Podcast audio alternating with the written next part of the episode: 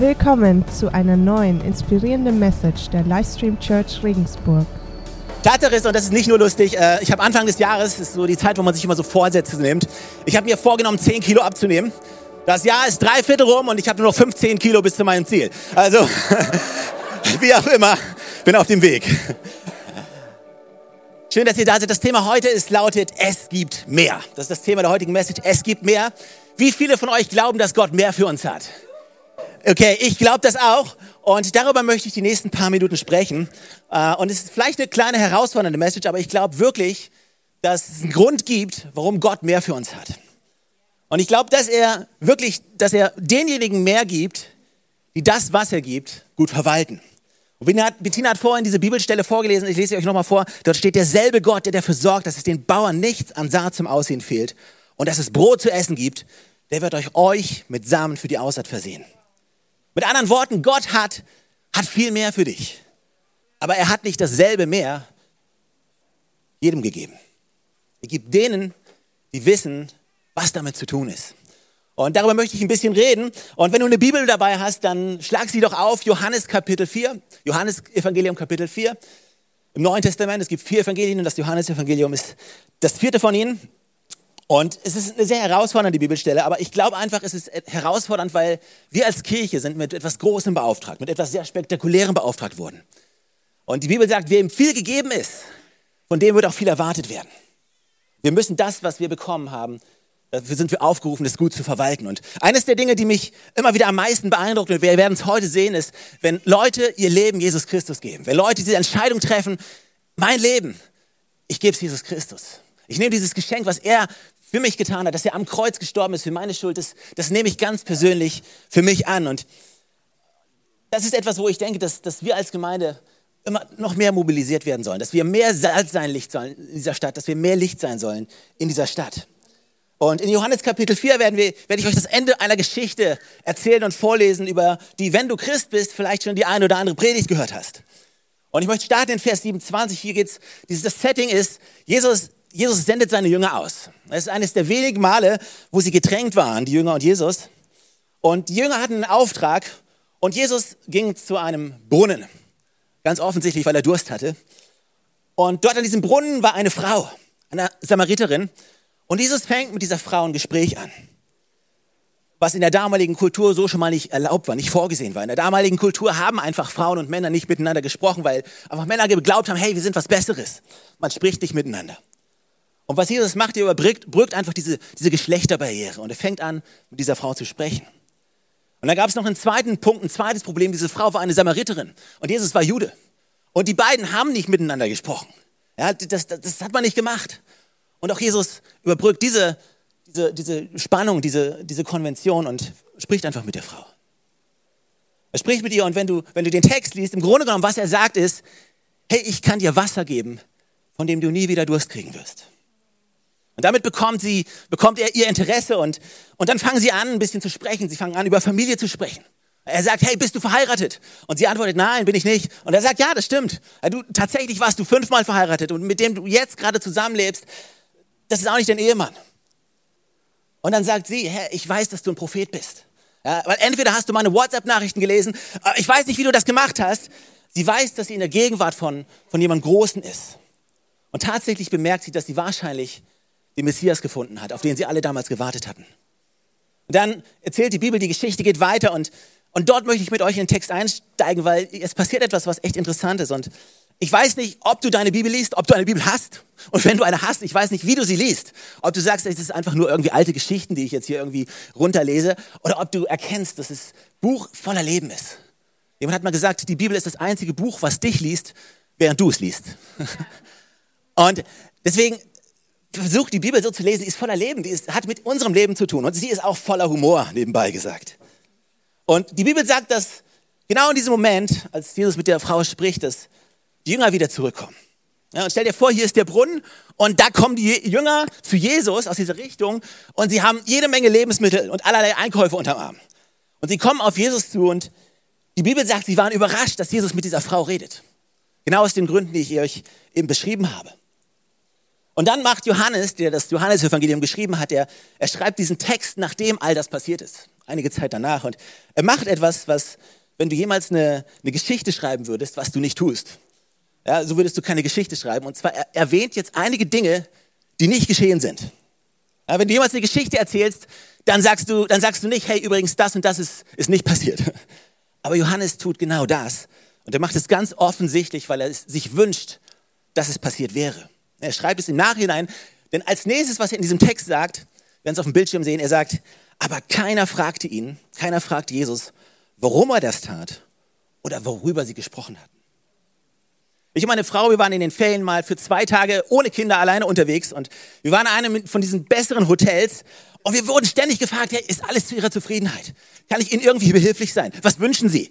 Ja, nein, danke, ich brauche nichts. Wie wär's mit dem Kaffee? Nein, danke. Es ist genau das, was man Höflichkeit nennt. Es ist einfach nett und, und Johannes sagt, wir haben das vergessen. Die Frage ist, warum fügt er dieses Detail hinzu? Er fügt dieses Detail hinzu, weil er versucht, uns mit diesem Detail etwas beizubringen.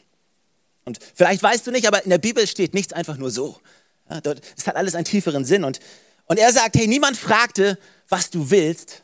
Und niemand fragte dich, warum du, du mit dieser Frau gesprochen hast. Stell dir vor, du bist Jünger und das waren die Jünger damals, ja. Und wenn Jesus der Rabbi, der Lehrer ist, und das war Jesus, und wenn du im Unterricht bist und dein Lehrer tut etwas, was du nicht verstehst, dann fragst du, ja, was tust du da? Und Johannes sagt, genau das haben wir vergessen. Die Frage ist, warum fügt er dieses Detail ein in, diesem Text? Und warum ist es wichtig? Es ist wichtig, weil die Jünger in diesem Moment sich nicht um das kümmerten, was Jesus wollte. Und sich nicht darum kümmerten, was er in diesem Moment dachte. Ja, sie dachten nur an sich. Und der Punkt, den ich versuche zu machen, ist, also wenn Sie in diesem Moment, wenn Sie, diese Jünger, diesen Moment verpassten, Sie, die ständig mit Jesus unterwegs waren, Tag und Nacht, wie viel mehr kann uns das passieren? Nur so ein Gedanke. Vers 28 sagt die Bibel, dass die Frau dort ihren Wasserkrug am Brunnen zurücklässt und in diese Stadt zurückgeht. Und die, die Stadt ist, ist keine andere Großstadt. Die Stadt aus unserem heutigen Blickwinkel ist vielleicht eher ein größeres Dorf, was gleich um die Ecke war, weil im Text steht, dass sie wenige Minuten später schon wieder zurückkommt. Also sie geht in die Stadt und sie sagt den Menschen, steht, kommt mit. Ich habe einen Fremden getroffen, der mir alles auf den Kopf zugesagt hat, was ich getan habe. Ob er wohl der Messias ist? Da machten sich die Leute auf, aus dem Ort auf den Weg zu Jesus. Stell dir vor, hier ist der Brunnen, ja, dieser Tisch ist der Brunnen. Jesus und seine Jünger, die stehen jetzt hier und jetzt gibt es einen Haufen Leute. Ich stelle mir so ungefähr 50 Leute vor, die so aus, aus dieser Richtung, aus dieser Stadt kommen, mit der Frau vorne weg. Und sagen, die Frau sagt, hey, kommt schon, da ist er, ich sehe ihn, da ist er. Kommt gleich hier drüben. Stell dir vor, eine ganze Stadt kommt auf Jesus zu. Und der nächste Vers hat einen gewissen Humor. Denn während die Stadt auf Jesus zukommt, auf die Jünger zugeht, steht hier, währenddessen drängten ihn die Jünger. Hey Rabbi, lass uns zu McDonalds gehen. Also ich finde es komisch, dass sie etwas essen gehen wollten, während die Leute auf der Stadt gerade zu ihnen kamen. Und Jesus macht jetzt etwas, was er, was er oft tut, wie hier als die Jünger mit diesem Thema, wir brauchen Essen kommen. Er nutzt es als Metapher, um ihnen eine geistliche Wahrheit zu vermitteln. Sie kommen mit Essen und er sagt, nein, nein, Leute, ich habe etwas zu essen, von dem ihr nichts wisst, okay? Und wenn du weiterliest, der nächste Vers, da steht, verwundert fragten sich die Jünger untereinander, hat ihm denn jemand etwas zu essen gebracht? Hast du schon gegessen? Hey, du hättest doch warten sollen. Merkst du, wie sie denken? Verpassen total, was Jesus sagt. Jetzt geht Jesus in Runde Nummer zwei und sagt, hey, meine Nahrung ist, dass ich den Willen dessen tue, der mich gesandt hat. Und das Werk, und das Werk, Hände, nochmal, und das Werk? Okay. Hey, ich würde gern essen gehen, Jungs, aber es gibt Arbeit zu tun. Ja, ich würde gern essen gehen und McDonald's klingt gut, aber es gibt Arbeit. Da kommt gerade eine ganze Stadt. Und hier ist der Punkt, weißt du, den ich versuche zu machen. Wir müssen sehr, sehr vorsichtig, sehr, sehr vorsichtig sein, damit wir innerlich nicht so werden, dass wir diese Momente verpassen. Also wir müssen vorsichtig sein, dass es da eine ganze Stadt gibt, die kommt, die bereit ist, Gott kennenzulernen, aber wir so mit uns selbst beschäftigt sind. Ah, sie sind da. Weil Jesus sagt als nächstes etwas, was ich echt klasse finde. Er sagt, habt ihr nicht selbst gesagt, es dauert noch vier Monate, dann beginnt die Ernte? Das war damals ein Sprichwort, um zu sagen, hey, pff, ich will nichts tun, das dauert noch. Er aber sagte, Jesus sagt, ich dagegen sage euch, macht eure Augen auf. Macht doch eure Augen auf und seht euch die Felder an. Das Getreide ist schon reif für die Ernte. Hey Mann, ich wünschte, du könntest das sehen, was ich sehe. Wenn du die Stadt sehen könntest, Wenn du das sehen könntest. Also er, er spricht ein Problem an, von dem ich glaube, dass, dass viele Kirchen haben, viele Gläubige haben, viele Christen haben, nämlich, dass wir nicht das sehen, was Jesus sieht. Wie ihr sehen könnt, trage ich eine Brille. Ich bin jetzt äh, fast 40, noch 39. Und ungefähr die Hälfte meines Lebens bis zu meinem 21. Lebensjahr hatte ich keine Brille gebraucht. Und als ich 21 war, wollte ich äh, vom Bett aus den Videotext lesen. Ich weiß nicht, wer von euch noch Videotext kennt. Das ist so eine Art Vorläufer des Internets auf dem Fernseher. Äh, gibt es heute vielleicht, ich weiß nicht, ob es das noch gibt. Und ich konnte es nicht mehr lesen, es war irgendwie verschwommen. Und ich ging zum Augenarzt und ich war bis dahin noch nie beim Augenarzt gewesen und es war eine seltsame Erfahrung gewesen. Ich werde nicht genau darauf eingehen, aber äh, es war merkwürdig und eines der Dinge, denen ich mir ziemlich bewusst war, ich wusste, was mein Problem war. Ja, ich kann den Staub auf meinem iPad sehen, ich kann das sehen, aber ich kann dich da hinten nicht genau sehen. Ich, ich habe ein Problem mit der Ferne. Alle meine Probleme, die sind nicht hier, die sind da draußen, die sind weit weg ich weiß schon, was er reparieren muss. Und der Arzt kam nach einer Weile zurück, er kommt zurück und er sagt, hey, wir haben herausgefunden, was Sie haben. Und ich denke mir, ja, genial, weil das ist dein Job. Äh, wie, wie, auch immer, er sagt, hey, Sie sind kurzsichtig. Er sagt, nein, Doktor, das, Sie legen da falsch. Die, die, die nahen Sachen, die sind völlig in Ordnung. Ich habe alle meine Probleme, die sind, die sind da draußen, die sind da hinten. Und er sagte, nein, nein, so nennen wir das. Und ich dachte mir, hey, das sind die einzigen Ärzte, die deinen Zustand darin beschreiben, was du gut kannst. Ist wie wenn du einen gebrochenen Arm hast, gehst zum Arzt und der sagt, hey, ihr Bein ist in Ordnung. irgendwie falsch, oder? Ich meine, irgendwie falsch. Weißt du, an dem Tag habe ich herausgefunden, was Kurzsichtigkeit eigentlich heißt. Weißt du, und Kurzsichtigkeit, Kurzsichtigkeit ist nicht nur eine körperliche Erkrankung. Kurzsichtigkeit bedeutet, dass, dass ich Dinge sehen kann, die nah an mir dran sind. Aber wenn ich nur Dinge sehen kann, die, die nah an mir sind, dann bin ich auch nur besorgt um Dinge, die nah um mich herum sind. Ich fühle mich nicht mal verantwortlich für das, was ich nicht sehen kann. Ich bin kurzsichtig. Es ist ein geistlicher Zustand. Und ich, ich persönlich glaube, dass, dass manchmal die Gemeinde geistlich kurzsichtig sein kann. Dass du als Christ geistlich kurzsichtig werden kannst. Und es gibt tatsächlich in der Tat, du kannst relativ einfach herausfinden, ob du geistlich kurzsichtig bist. Und der beste Weg, das herauszufinden oder festzustellen, ist durch deine Gebete. Überlege dir, angenommen, Gott würde alle deine Gebete erhören. Würde das die Welt verändern oder würde das nur dich verändern? Ich weiß, es ist nicht nett, wie auch immer, aber es ist wahr. Ich weiß, ich weiß nicht, ob es dir auch so geht, aber viele meiner Gebete sind einfach, hey, ist mein Leben, meine Frau, meine Kirche, mein Auto, meine Nähe. Jesus sagt, hey, ich brauche euch, um eine Stadt zu sehen. Ich brauche dich, um die Leute zu sehen. Ich brauche dich, damit du deine Augen öffnest. Du machst dir Sorgen um dein Mittagessen? Hey, ich denke an eine Stadt. Öffne deine Augen für diese Ernte, die da ist. Wenn du Jesus sagst, fragst, hey, was siehst du?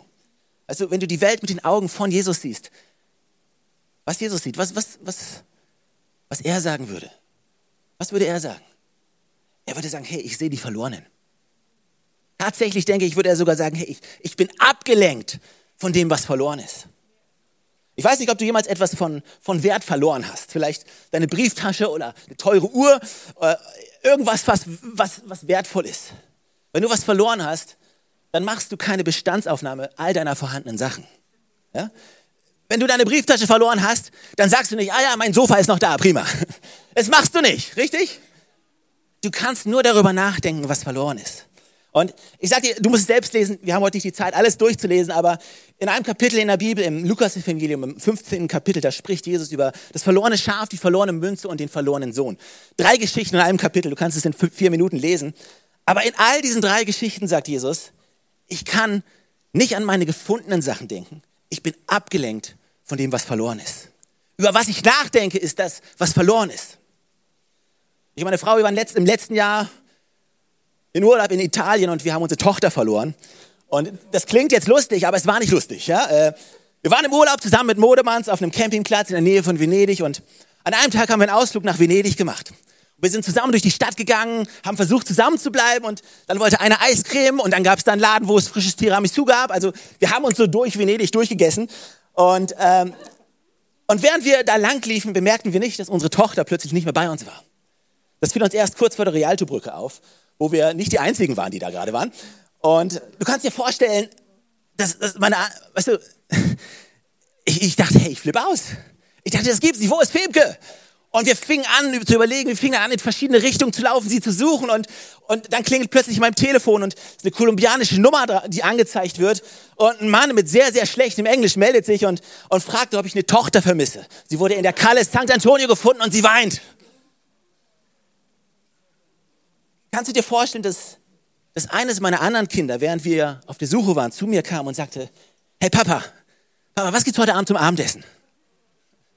Also das ist eine gute Frage, wenn Filmke nicht fehlt. Aber es ist eine schreckliche Frage, wenn Filmke vermisst wird. Kannst du dir vielleicht vorstellen, wie, wie unsere Gebete manchmal für Gott klingen? Hey, himmlischer Vater, himmlischer Vater. Aber wirklich darüber willst du sprechen? Also es gibt fünf Milliarden Menschen, die gerade verloren werden. Und darüber willst du sprechen. Also es ist schon okay, so zu reden. Aber wenn ich mir vorstelle, wie manchmal unsere Gebete für Gott klingen, ich sag dir, er ist abgelenkt von dem, was verloren ist. Und es, es, gab keinen Moment auf dieser Suche nach Femke, wo ich mir gedacht habe, hey, ich habe zwei andere. Pff, 66 Prozent, ist doch prima. So denkst du nicht. Tatsächlich kümmerte ich mich noch nicht mal um die anderen beiden. Alles, was ich wollte, war Femke und es waren 15 zermürbende Minuten. Und sie stand hinter dieser kleinen Brücke und ihr Gesicht war rot vom Wein und sie guckte von einer Seite zur anderen und suchte und sie sagte, hey Papa, Papa, wo warst du? Und ich sagte, Femke, hey, ich habe dich so gesucht, es tut mir leid, es tut mir leid. Was ich damit sagen möchte ist, wenn du nach einer Gemeinde suchst, wo es nur um dich und um deine Bedürfnisse geht, dann ist diese Gemeinde hier die falsche. Ja, wir werden alles in unserer Macht tun, Stehende tun, dich zu segnen, dich zu stärken, dich nach vorne zu bringen. Aber wir werden alles tun, um so viele Menschen wie möglich zu erreichen. Hey, es ist Femke, wir suchen Femke. Sie wird vermisst und wir müssen sie finden. Das ist das, was ich jedem sage, der Teil der Church werden will. Äh, wenn du, wenn du das nicht magst, wenn du nach einer Gemeinde suchst, in der es nur um dich geht, dann hast du die falsche gefunden. Also ich glaube wirklich, ich glaube wirklich, dass Gott uns mehr geben will. Er möchte, dass das, was er dir gibt, dass du es gut verwaltest. Und dann wird er uns als Gemeinde segnen, er wird dich segnen und wir werden Segen für andere und können Segen für andere Menschen sein. Und ich möchte euch zum Schluss drei Dinge geben, von denen ich glaube oder wo ich denke, dass wir sie niemals aus den Augen verlieren dürfen. Drei Dinge. Und wenn du Notizen schreibst, drei ganz kurze Sachen. Als erstes, was wir nicht aus den Augen verlieren sollten, ist, wo sie sind. Wo sind die Menschen, die Gott in unser Leben stellt? Weil, weißt du, Gott arbeitet auf eine Art und Weise, die viele von uns, die keiner von uns so richtig durchschauen kann. Ja, Gott schafft tatsächlich etwas, was du, du kannst es göttliche Überschneidung nennen. Du weißt noch nicht mal, dass er es tut. Er ist im Hintergrund am Tun und er lässt deine Wege absichtlich durch das Leben anderer Menschen gehen. Es ist wirklich, weißt du, die Bibel sagt in dem Psalm, dass die Schritte des Menschen vom Herrn gelenkt werden. In, in, in den Sprichwörtern steht sogar, dass Gott deine Schritte bestimmen wird. Du, du weißt noch nicht mal, dass es passiert, aber Gott schafft Kreuzungen. Und wenn du dir dessen nicht bewusst bist und darauf achtest, dann wirst du diese Momente, die entscheidenden Momente verpassen. Dann kann es sein, dass eine ganze Stadt auf dich zukommt und du willst essen gehen. Du wirst diese Momente verpassen, wenn du deine Augen nicht öffnest. und du sagst, hey, könnte diese Beziehung, könnte das sein, etwas sein, was Gott geschaffen hat in meinem Leben? Könnte das ein Punkt sein, wo ich meinen Glauben teile? Oder wo ich jemandem helfen kann? Kann das sein? Die zweite Sache, wo wir ein Augenmerk drauf legen sollten und was wir nicht verpassen dürfen, ist, wer sie sind. Also, wenn du nicht vorsichtig bist, dann wirst du immer wieder anderen Menschen oder wirst du immer wieder von anderen Menschen Grund bekommen, andere Menschen nicht zu mögen. Draußen gibt es so viele Menschen und ich glaube nicht, jeden Menschen mögen wir. Dr. Joe, er war Pastor in Südkorea einer Megachurch und er hat mal über das Vaterunser eine Predigt gehalten. Er hat jeden Teil des Vaterunsers sich einzeln angeguckt und es gibt eine Stelle, wo es heißt im Vaterunser, vergib uns, wie wir anderen vergeben. Und er sagte, hey, jeden Tag vergebe ich so vielen Menschen, weil ich so viele Menschen hasse. Und ich denke mir, hey, ich bin bei dir, Bruder. Hey, wir haben die gleichen Leute getroffen. Ich mag den und den auch nicht. Das ist lustig, aber wenn du nicht aufpasst, wenn du nicht aufpasst, dann wirst du Menschen auf eine falsche Art und Weise sehen. Und die Bibel sagt in Matthäus 9, als er, als Jesus die, die, die Menschen, die ihm folgten, sah, eine ganze Menge Leute sind hinter Jesus hergelaufen, wollten ihn reden hören, wollten, wollten was von ihm haben. Und Jesus sagt, als er die Menschen sah, ergriff ihn ein tiefes Mitgefühl. Als er die Menge sah, sah weißt er sah nicht die Probleme, sondern er sah sie erschöpft und hilflos wie Schafe, die keinen Hirten hatten. Also lass uns mit offenen Augen durchs Leben gehen und anderen Menschen nicht irgendwie nach dem beurteilen, was, was äußerlich einfach da ist. Gott liebt alle Menschen. Und hier ist das Dritte, wofür wir unsere Augen offen halten müssen was sie brauchen. was Menschen brauchen. Und weißt du, in der Kirche, ist, ist, jede Kirche ist ein bisschen anders, aber es gibt so verschiedene Richtungen, wo Kirchen hintendieren. Und äh, ich möchte mit dem Gedanken schließen. Weißt du, heutzutage, wenn du dir die Kirchenlandschaft anguckst, gibt es teilweise vielleicht eine gewisse Verwirrung darüber, was Menschen brauchen. Und wenn du eine gewisse Weile in der Kirchenwelt unterwegs warst, dann wirst du vielleicht feststellen, dass es so zwei Richtungen, zwei Sichtweisen des Christentums gibt. Und an sich hat keine von beiden recht. Es gibt auf der einen Seite eine ganze Menge Christen, die dir immer wieder alles das erzählen, was du falsch machst. Ja, die, sie sind komplett auf Wahrheit ausgerichtet. Ja, du sprichst mit ihnen, sie analysieren dich und sie sagen, hey, du das und das und das und das in deinem Leben, das ist nicht in Ordnung, das solltest du ändern, das musst du ändern. Ich weiß nicht, ob du solche Leute getroffen hast schon mal. Sie sind komplett auf die Wahrheit ausgerichtet. Und technisch gesehen, hör zu, technisch gesehen haben sie recht. Aber es ist einfach nicht vollständig. Also manchmal kann man Recht haben und nicht hilfreich sein. Alle Kinder, Eltern mit Kindern in der Pubertät können das vielleicht bestätigen. Also Wahrheit ohne Gnade ist unvollständig. Ist unvollständig. Aber Gnade ohne Wahrheit ist sinnlos. Es gibt diese andere Kirchenrichtung, die sagt, oh, es ist vollkommen egal. Lass die Leute einfach so sein, wie sie sind. Gott akzeptiert jeden. Keiner muss sich ändern. Nein, nein, das ist, das ist auch nicht richtig. Stimmt auch nicht. Gnade macht uns frei, damit die Wahrheit uns befreien kann. Du musst beides haben. Wahrheit und Gnade sind zusammen eine super Medizin. Und ich weiß, ich glaube, viele Christen sind in diesem Dilemma. Wir leben in einer heidnischen Welt und wir wollen mit dem, was wir machen, wollen wir unsere Mitmenschen nicht vor den Kopf stoßen. Wir wollen sie nicht abweisen. Und Jesus hat diese eine Sache wunderbar umgesetzt. Nämlich er hat Menschen zur gleichen Zeit Wahrheit und Gnade gegeben. Die Bibel sagt, dass dass Jesus das fleischgewordene Wort ist. In der Bibel steht, er, das Wort wurde Mensch und wohnte unter uns. Wir haben seine Herrlichkeit gesehen, eine Herrlichkeit, wie sie nur der eine und einzige vom Vater hat. Erfüllt mit, mit was? Mit Gnade. Gnade wird als erstes genannt. Aber hier steht beides. Erfüllt mit Gnade und Wahrheit. Das Team kann schon kommen und ich werde euch zum Schluss eine Geschichte erzählen. Ich wollte sie euch eigentlich vorlesen, aber wir haben nicht die Zeit dafür. Vielleicht kennt ihr diese Geschichte von der Frau, die beim Ehebruch ertappt wurde. Und die Gesetzeslehrer haben sie ertappt und sie kam mit der Wahrheit. Und die Wahrheit war das Gesetz des Mose. Und die Wahrheit besagte, diese Frau ist zu steinigen. Das war wahr. Das war technisch korrekt. Nur nicht hilfreich. Und sie kamen mit der Frau zu Jesus, sie zerrten sie zu Jesus und sagten, hey, was machen wir jetzt mit ihr? Jesus, schau dir das an, was machen wir jetzt mit ihr? Und Jesus ist cool, er, er sitzt im, auf dem Boden und er kritzelt irgendwas in Sand. Und die Bibel sagt, er stand auf und er sagte, derjenige, der keine Sünde hat, soll den ersten Stein werfen. Dann sagte die Bibel, er bückte sich wieder und er schrieb weiter im Sand, weg. dann heißt es, dass nacheinander diese religiösen Führer einzeln weggingen, angefangen mit dem Ältesten. Was jetzt die Frage aufwirft, was hat Jesus geschrieben und warum haben sie ihm einen, einer nach dem anderen verlassen? Und wisst ihr, es gibt viele Theorien darüber. Es gibt viele Theorien darüber, was Jesus geschrieben hat. Ich habe meine eigene. Wollt ihr sie hören? Okay. Ich glaube, ich glaub, Jesus hat die Namen ihrer Mätressen in den Sand geschrieben. Susanne, geht. Linda. Ich weiß nicht, ist gut, oder? Ich, ich, ich glaube, die Bibel hat Humor. Und dann sagt Jesus zu dieser Frau, er sagt, hey, wo sind deine Ankläger? Und, und sie sagt, es gibt keine. Keiner mehr da. Und er sagt, ich verurteile dich auch nicht. Du darfst gehen. Gnade. Und dann sagt er, sündige von jetzt an nicht mehr. Wahrheit. Das ist das, was die Welt braucht. Ja, die Welt braucht nicht nur Wahrheit, das reicht nicht. Sie brauchen nicht nur Gnade, weil Wahrheit dich frei macht. Du gibst ihnen beides. Du führst mit Gnade, du lädst sie ein mit Gnade und Gott kann in ihr Leben kommen und es verändern. Das ist die Botschaft, von der ich überzeugt bin, die wir als Kirche in diese Welt bringen.